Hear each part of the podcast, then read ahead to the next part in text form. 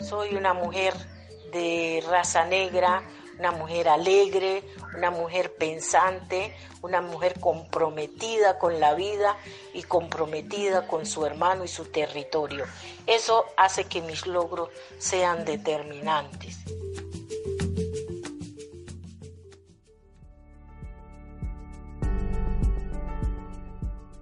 Estampas. Rostros de la Red Pro de Paz.